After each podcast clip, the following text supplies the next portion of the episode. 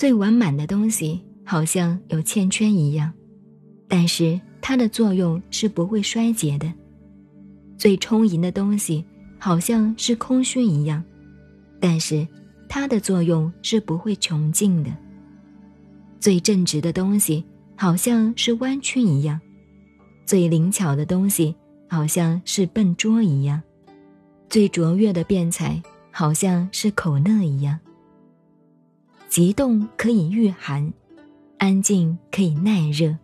清静无为可以做人民的模范。